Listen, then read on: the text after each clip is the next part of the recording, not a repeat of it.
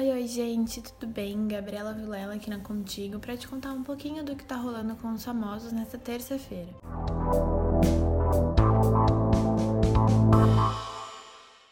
Poca revelou um relacionamento abusivo e chorou ao vivo. Em recente entrevista para a revista Quem, a funkeira Poca fez algumas revelações em transmissão ao vivo, e entre elas que sofreu um relacionamento abusivo no passado e que carrega consequências disso até hoje. No bate-papo virtual, Poca contou ao veículo que recebe muitas mensagens de fãs que estão sofrendo com relações tóxicas e que nesta quarentena o número de casos de abuso aumentou. Ela falou que as pessoas têm muito medo de falar e denunciar, mas que entende porque ela também teve medo. Segundo a funkeira, o temor é uma barreira forte a ser superada, mas que o menosprezo da sociedade e das autoridades muitas vezes são mais empecilhos para a vítima. Ela disse o seguinte: Já vi muitos casos que as pessoas que enfim denunciaram e infelizmente não deu em nada. Peço muito para que as pessoas olhem com mais carinho. São seres humanos que sofrem dentro de casa. Queria muito que olhassem com mais carinho para essas causas das mulheres e da causa LGBTQI+, porque são pessoas que sofrem demais. Isso, o abuso, tem que acabar. Pouca, bastante emocionada, abriu o coração e contou que suas cicatrizes emocionais permaneceram após ter vivido um relacionamento abusivo. Quando penso no que passei, penso também que tem outras pessoas vivendo igual. Eu fui uma que conseguiu sobreviver. Em seguida, Poca contou que milhões de vezes se sentiu sozinha, mas que recebeu o apoio da sua família. Para finalizar, ela disse o seguinte: Tudo que me foi tirado à força,